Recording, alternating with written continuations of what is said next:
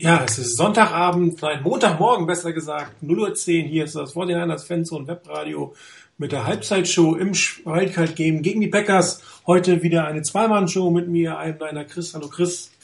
Guten Abend. Zuerst einmal herzliche Glückwünsche an Rainer, der heute seinen 49. oder gestern seinen 49. Geburtstag gefeiert hat. Das kann nur ein gutes Oben sein. Er lässt sich darum heute entschuldigen. Hat sich wahrscheinlich schon das ein oder andere Bier gegönnt und das möchte euch jetzt nicht über den Ether antun.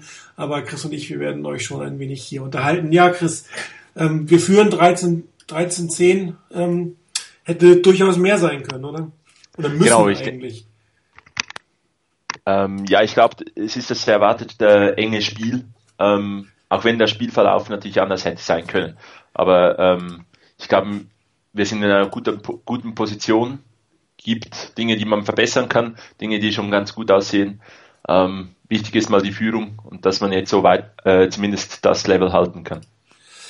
Ja, ähm, die 49ers haben eigentlich ihren üblichen Start hingelegt, um es mal so hinzulegen, zumindest für die letzte Zeit relativ deutlich das erste Quarter dominiert. Aber irgendwie hapert es dann, sobald sie in die 20-Yard-Line kommen, äh, obwohl die 49ers ja dieses Jahr oder dieses Spiel etwas anders gecallt haben. Sie haben ja eigentlich nicht den typischen 49er-Stil in der Endzone gespielt. Hätten sie es vielleicht das eine oder andere Mal tun sollen, ein bisschen Power-Running gehen durch die Mitte. Also ich habe es zumindest vermisst. Ja, aber ich glaube, in der ersten, die erste Serie in der Red Zone, ich vermute, das war wirklich so ein bisschen Gameplan, den Packers ein, eine falsche Idee geben. Ähm, weil da hat man wirklich versucht, mit dem Pass in die Endzone zu kommen. Das hat nicht funktioniert. Ähm, aber ich glaube, auch die Packers wollten mit einem Gameplan, Gameplan rauskommen, wo sie sagten, okay, wir laufen viel, vielleicht äh, gibt es ein paar Anpassungen, die falsch laufen beim Gegner und dann funktioniert das, was man machen will, besser. Also ich glaube nicht, dass es so, so total falsch war, ähm, da nicht zu laufen. Aber natürlich äh, kommt man mit diesen äh, guten, äh, mit dieser guten Ausgangslage von mit 14-0 raus statt mit 6-0, sieht es natürlich wieder total anders aus. Ja, selbst einer von beiden hätte Touch schon ja gereicht, um ein bisschen Vorsprung zu kriegen. Es war halt ein bisschen ärgerlich, die Serie meiner Meinung nach. Ähm, dafür, dass man zwei Rollouts auf die rechte Seite gecallt hat, ähm, hatte Colin Kaepernick zweimal keine gute Position, den Ball zu werfen. Also sowohl Vernon Davis als auch äh, Anquan Bolden waren kurz offen. Nur durch diese Rollout, durch diese Route hast du natürlich nicht die Chance, in jeder Sekunde zu werfen. Du musst dich so hinstellen, dass du werfen kannst. Und in dem Moment, wo du dich drehst, um zu werfen, ist dein Gegner natürlich wieder zu, weil das die Lücken in der, Red, in der Red Zone sind natürlich extrem eng. Und äh, das ist der Nachteil an den Rollouts. Man hat es mit Aaron Rodgers gesehen der hat sich auch ein bisschen in der Pocket bewegt, aber der ist eher stehen geblieben und konnte gucken, wie die Receiver laufen und hat dann Jordy Nelson warten können, bis er offen ist. Und als er offen war, hat er den Ball geworfen. Das ist so ein bisschen der Unterschied zwischen, zwischen einem Pocket Passer und einem Rollout.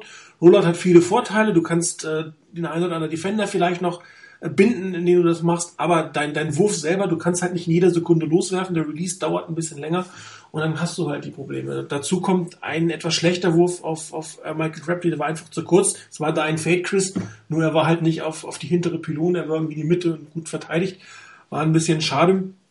Dazu kommt, äh, dass er einmal einen von Boden auf einem langen Pass ähm, nicht ganz getroffen hat. Es sollte ein Deep Post werden, hat ihn eigentlich eher recht gerade geworfen, den Ball so dass, dass der Defender dann noch gut dran war. Wenn er den ein bisschen weiter vorbode nach links geworfen hätte, hätte er den Ball erlaufen können. Genau das Gegenteil ist eigentlich beim, beim Pick passiert. Da hat er äh, Vernon Davis sehr weit geleadet, der Ball war sehr lange in der Luft und da kommt ein Defender natürlich ran. Für mich war das ehrlich gesagt auch ein schlechtes Play, weil da nur zwei Receiver ähm, auf der Seite waren und da standen, glaube ich, vier Defender, wenn ich es richtig gesehen habe. Also das war schon sehr optimistisch, diesen, diesen Ball da hinzukriegen. Aber das Gute an Colin Kaepernick ist, er lässt sich davon nicht unterkriegen. Allerdings hat es natürlich auch äh, einen Touchdown gekostet. Schade eigentlich. Auf der anderen Seite, die Defense im ersten Quarter, glaube ich, das Beste, was wir dieses Jahr von den 49ers gesehen haben, oder?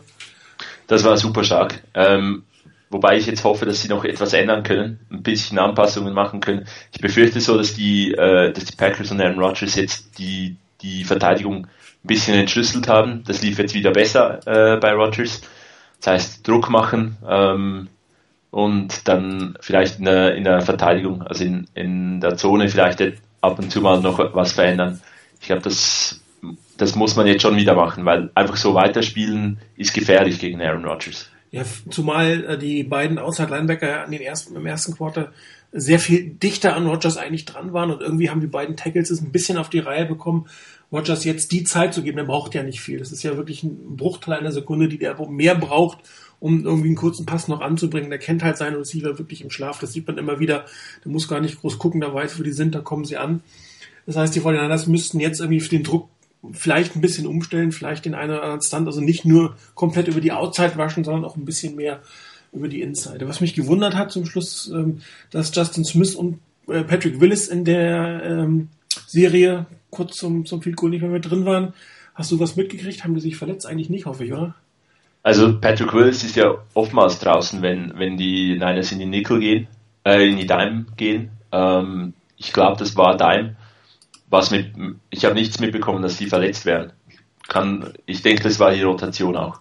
Ja, aber gerade bei, bei Justin Smith hat mich das schon echt gewundert, dass er drin war. Allerdings, ähm, das Spiel ist noch lang, es ist eiskalt da draußen. Wahrscheinlich müssen die Jungs auch mal eine, eine warme, äh, warme Breath catchen, wie man so schön sagt. Ansonsten, ähm, eigentlich sind die 49ers das bessere Team. Ich hoffe, dass sie in der zweiten Halbzeit das auch beweisen können. Irgendwas, was du in der Offense noch anpassen würdest, ändern würdest? Eigentlich nicht groß. Ich denke, die Geduld, äh, Geduld behalten. Ähm, jetzt nicht irgendwie versuchen, wahnsinnige Big Plays zu machen. Ähm, die Plays nehmen, die da sind. Es ist wirklich, äh, ich glaube, der Gameplan, der funktioniert bisher. Ähm, da, das kommt schon gut. Also ich würde mir wünschen, dass man Vernon Davis noch ein bisschen mehr ins Spiel integriert, wobei man sagen muss, die Packers sind sehr, sehr eng, decken ihn sehr, sehr, sehr hautnah. Dafür hat dann Michael Crabtree mehr Lücken. Allerdings ist der im zweiten Quarter auch nicht mehr ganz so angespielt worden. Auf den sollte man ein Stück zurückkommen. Vielleicht versuchen, wenn es McDonalds, der ziemlich viel auf dem Feld steht, ins Spiel zu bringen oder Quinton Patton und auch die Läufe durch die Mitte weiter forcieren. Also man hat teilweise versucht, mit Frank Gore über nach außen zu gehen. Das geht das eine oder andere Mal gut. Dazu muss es aber auch wirklich sehr gut laufen durch die Mitte. Das ist tatsächlich im Moment sein Spiel mehr.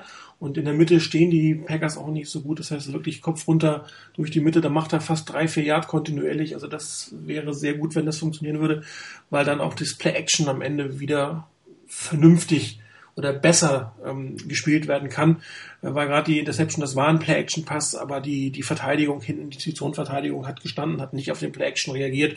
Wie gesagt, dann war da eine, eine Überzahl auf der Seite. Schade, Colin Kaepernick nicht gesehen. War auch schwierig, den Safety zu sehen. Da, der war, ähm, ich glaube, der hat sich erst bewegt, nachdem Kaepernick den Ball schon geworfen hat. Ähm, dem Ball, Display sollten sie aus dem Playbook streichen. Vielleicht äh, haben sie noch ein paar andere. Also ich hoffe, dass es weitergeht ziemlich gut. Chris, dein Tipp noch? Ich bleibe bei einem vier Punkten Vorsprung. Ja, ich hatte sechs, auch den, bei denen bleibe ich. Das Spiel scheint ja nicht ganz so spät zu Ende zu gehen, relativ kurz, äh, die erste Halbzeit. Ich wünsche euch allen viel Spaß beim Zuhören, hoffe, dass mindestens dieser Vorsprung gehalten wird, vielleicht noch ein bisschen was draufgepackt werden kann. Jetzt, wenn wir den Ball haben, vielleicht gleich einen Touchdown zu Beginn des dritten Quarters, gibt nochmal einen richtig schönen Schub. Danke, Chris, dass du schnell Zeit gehabt hast. Nochmal herzlichen Glückwunsch, Rainer. Wir hören uns nächsten Donnerstag zur reinen Sendung. Viel Spaß. Ciao.